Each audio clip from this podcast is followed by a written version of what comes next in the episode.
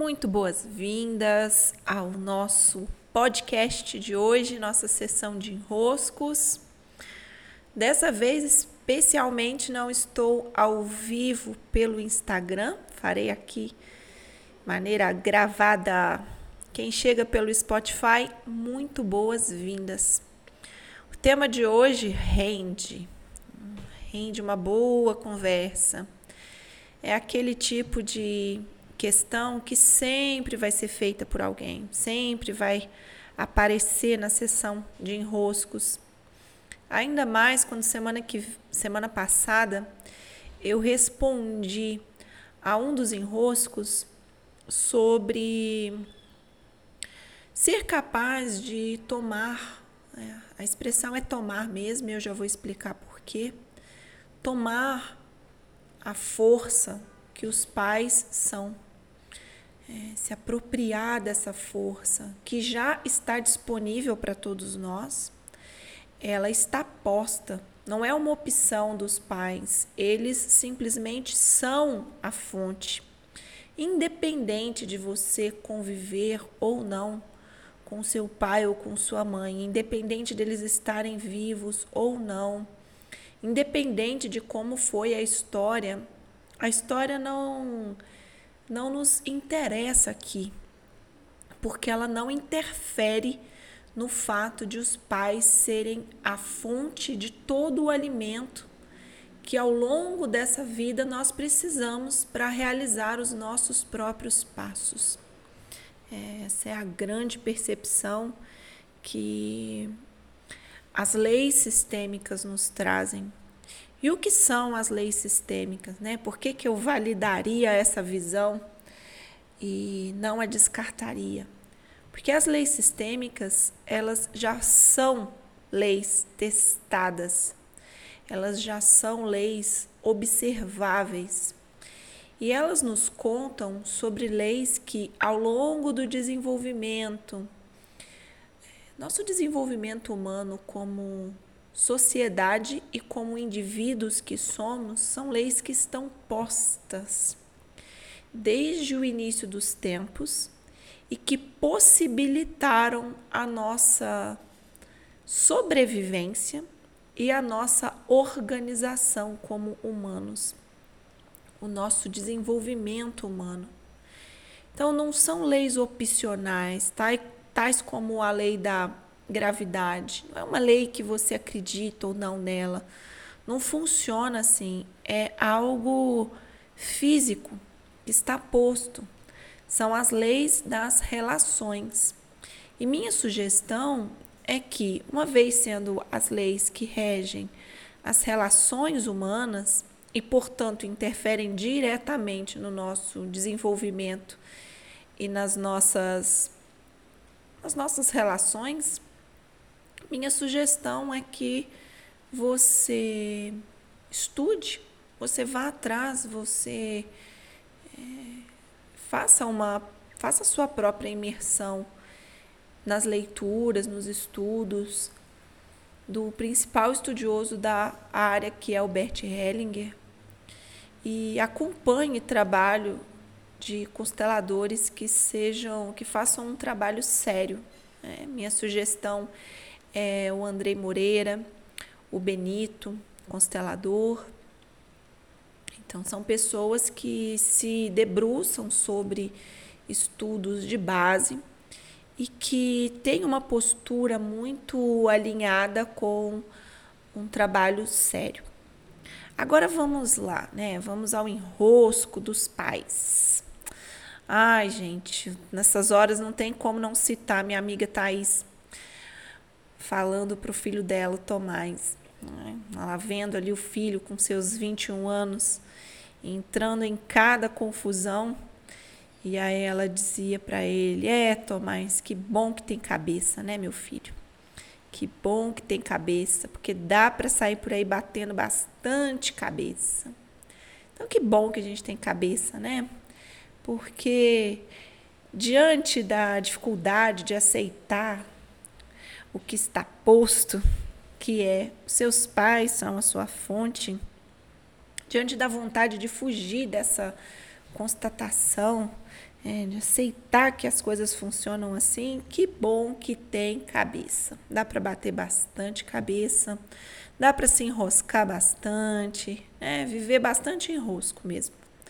Porque basicamente não tem como substituir essa fonte. A fonte são os pais e ponto final. Ah, mas dá para ser o avô? Bater cabeça.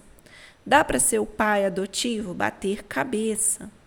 Dá para ser o amigo da vizinha? Isso tudo significa bater cabeça.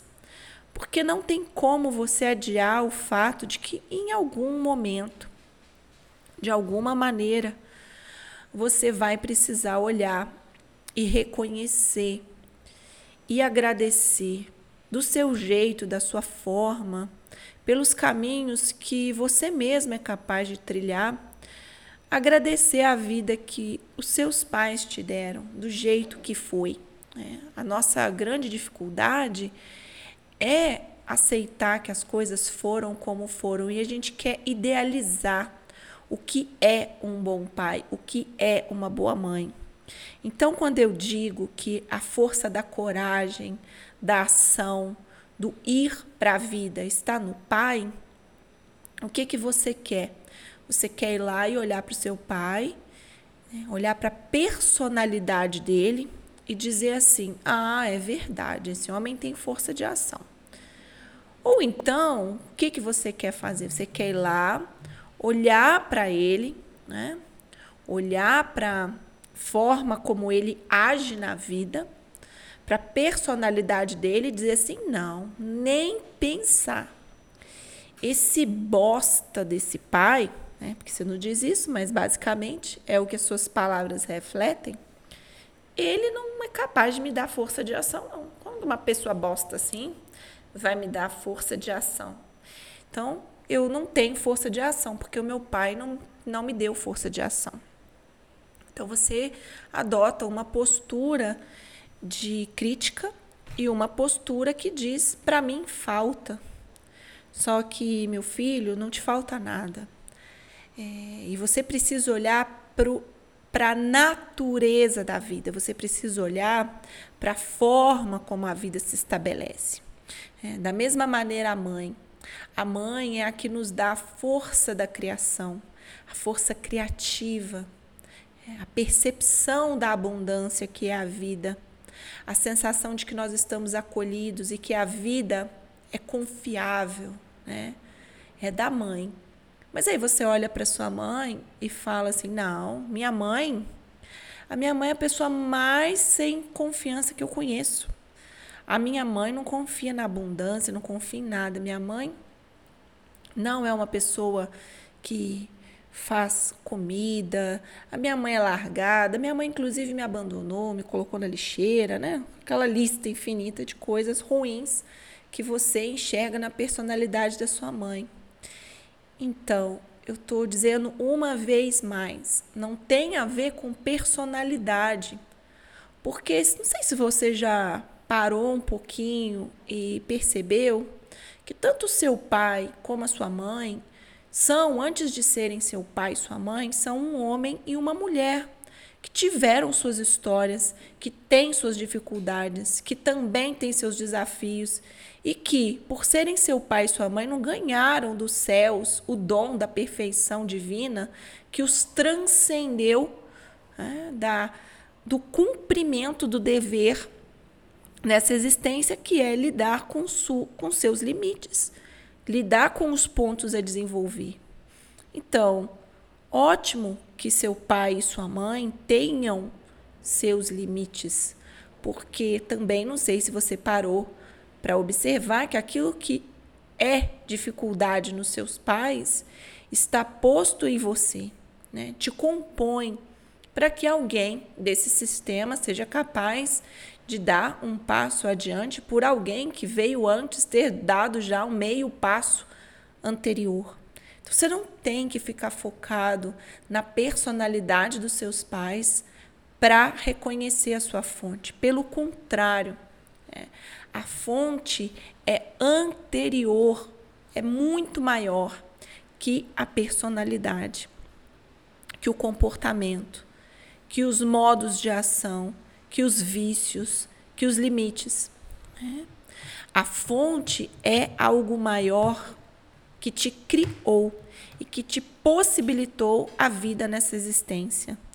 Será que alguém seria capaz de dizer que o pai e a mãe não foram suficientes para te dar a vida?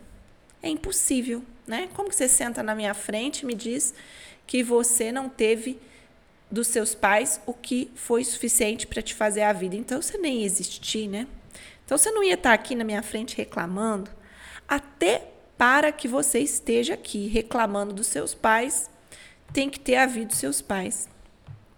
Não existe, não existe a possibilidade nem de você reclamar se eles não te compõem, se eles não te dão a base que te compõe.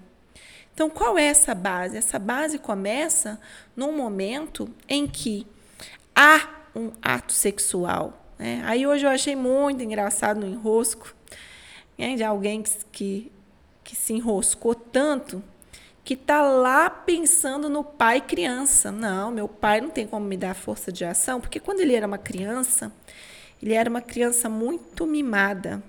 Minha gente, criança, o que vocês têm a ver com pai criança?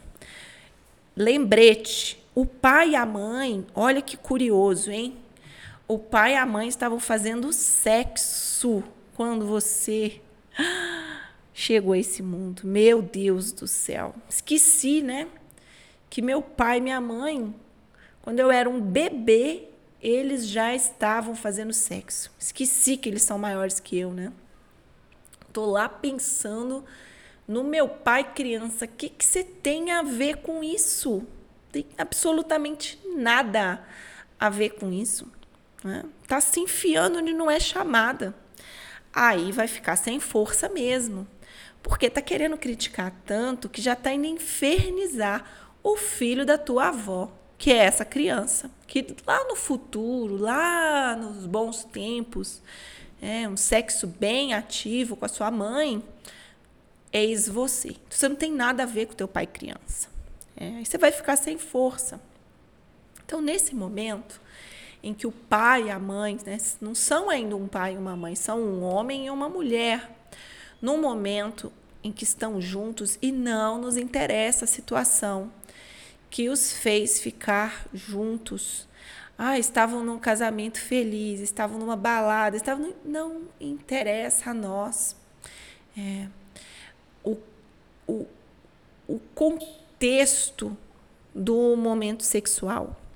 Porque independente do contexto, foi suficiente para nos trazer a vida. É. Foi suficiente para nos trazer a vida. Então, a esse, a esse momento, a esse homem e essa mulher, eu agradeço, porque ele colocou a energia de ir para a vida de coragem, de bravura, de ação, porque ninguém vai ser capaz de me dizer, não tem como, não tem contra-argumentar que um espermatozoide é, é, desculpem o termo, mas é do caralho, porque esse espermatozoide sai lá dos cafundó do brejo, atravessa os sete mares, vence mil batalhas, passa na frente de um monte, um monte fica pelo caminho e esse espermatozoide ele chegou no óvulo, né? Toma ácido, toma terreno dificultoso. Esse espermatozoide chegou lá, minha gente. Independente do que seja, ele chegou lá.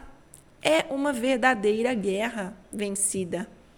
É um ato de muita coragem. Ele conseguir chegar lá é muita força de ação.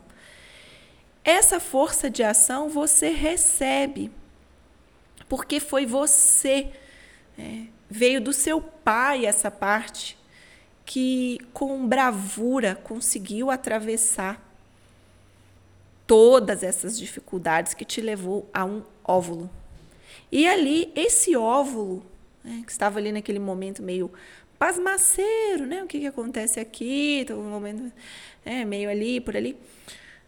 Esse óvulo, ele escolhe ele escolhe o melhor espermatozoide e permite a entrada do melhor espermatozoide. Esse óvulo também seleciona, esse óvulo também prima pela vida. Esse óvulo escolhe. E graças a essa composição, é, acontece um momento de. Podemos dizer, aqui você existe. Nesse segundo da concepção, a vida existe. Você já é. Aí nasce um pai, uma mãe e um filho. É, nesse instante da concepção, nasce um pai, uma mãe um filho. Então, esse homem ele foi invadido por um pai. Essa mãe foi invadida, essa mulher foi invadida por uma mãe. E esse filho é, existe. A partir desse momento, a mãe se coloca à disposição, a serviço, para que o filho venha ao mundo. Então, a mãe inicia é, os nove meses de gestação, não são eles que fazem o filho existir. O filho já existe no momento da concepção. A mãe se coloca a serviço para que a vida seja possível. Então, é da mãe que nós aprendemos o servir, o alimentar e o alimentar em abundância. É, que a grande fala da mãe é: todo o alimento, meu filho, que você precisa está disponível. E a fala do pai sempre é: toda a força de ação que você precisa está disponível. Eu fui chegando a essas frases diante de todas as observações que eu fiz. Sim, está. Está disponível, mãe. Está disponível, pai. Mas não, né? Tomás quer bater cabeça. Vamos bater cabeça, né? Vamos bater cabeça. Aí você cruza os braços, muito ah, igual criança birrenta, você cruza os braços e você diz: não, não está disponível. No meu pai não está disponível força de ação. Na minha mãe não está disponível abundância. Pronto, você quem cruza os braços, você quem diz que não está. Você quem olha e diz: a mim me falta, porque os pais já deram tudo. E eu vou dar uma imagem mental para vocês, porque também não tem necessidade de ficarem indo buscar constelação para aprender postura com o pai e a mãe. Não tem necessidade. Se você já sabe que te falta reconhecer a abundância e o servir que é a mãe, reconhecer a força de ação que vem do pai, você já se adianta. Você já vai logo na postura que te alinha com essa fonte. É, e uma boa imagem, além daquela clássica que é ver os seus pais muito, muito, muito maiores que você, atrás de você, você olhando para frente, os seus pais gigantes e você pequeno diante deles. É, lembrar que quando você nasceu eles já faziam sexo. Tem gente que se sente ofendido com isso, né? vi isso. Parece que tem que lembrar o básico, que você é pequeno. Tem uma outra imagem que eu gosto muito, que é a imagem de que nós somos árvore. É, então você se visualizar como uma árvore. É, e aí você visualiza suas raízes bem plantadas no chão tomando da terra, né? tomando como quem bebe, como uma força ativa é, do bebê mamando, né? essas raízes tomando da terra todo o alimento que está ali disponível num terreno bem fértil. Reconheça o solo como fértil. E também as suas folhas se alimentando da luz do sol. Então, tanto o sol quanto a terra são os alimentos dessa árvore. E o sol representa o pai e a terra representa a mãe, a mãe terra. É. Então, o sol diz: toda a força que você precisa está disponível. E a mãe diz: toda a força que você precisa está disponível. Eles trazem os alimentos. para a árvore.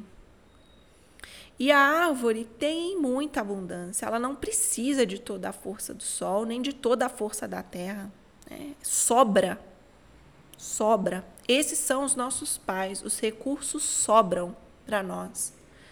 E aí, se no meu dia a dia eu preciso de paciência, de coragem, de tranquilidade, eu peço aos pais. Mas antes eu preciso reconhecer que eles têm a me dar. Porque o problema não está na fonte, o problema está em tomar da fonte. É, porque o sol está lá, a terra fértil também está lá.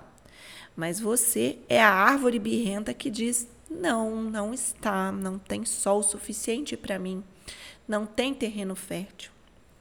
É a árvore que, nesse caso, né, nessa imagem que eu estou dando para vocês, cruza os braços entre aspas, e diz: não, não tem, não tem para mim. A imagem que você precisa interiorizar é que tem disponível, que tem disponível, tem. A fonte está posta.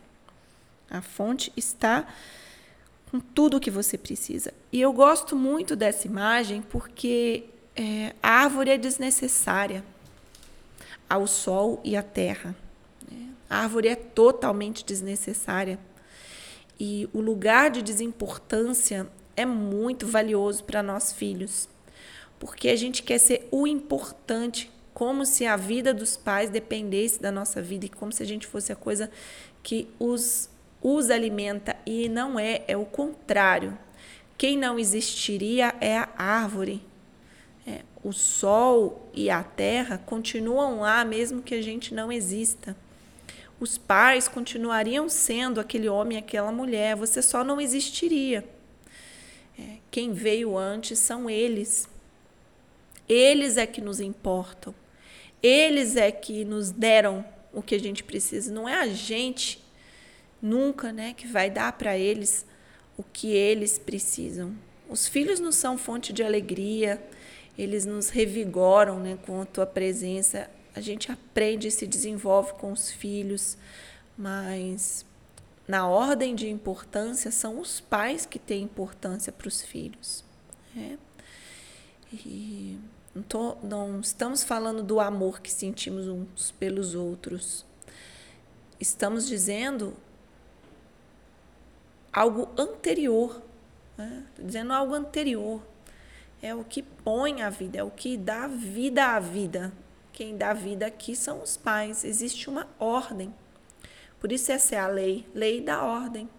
Quem é maior dá, quem é menor recebe. Quem veio antes é maior e dá. Quem veio depois é menor e recebe. E ponto. Eu adoro o momento em que o André, meu constelador, diz qual que é o item mais importante desse enunciado. E ele completa, é o ponto porque não tem nem mais no meu caso, mais é que você não sabe, mais é que. E aí está, né, meus queridos e minhas queridas. Esse foi o desenrosco de hoje, sessão via Spotify. Eu espero que por aí vocês possam se colocar na postura de quem toma dos pais aquilo que está posto que vocês possam dizer sim, está. Né? Sim, vocês são fonte. Sim, eu tenho em vocês tudo o que eu preciso. E sigam amadurecendo na sua própria personalidade aquilo que é dificuldade na personalidade do pai e da mãe, porque, tal como você, eles são humanos comuns, né? que tiveram a grandeza de em algum momento se encontrar para sua vida ser possível. Beijos, eu encontro você lá no meu Instagram por Paula Quintão. Aproveitar e abrir uma caixinha de sessão de enroscos por lá. Até!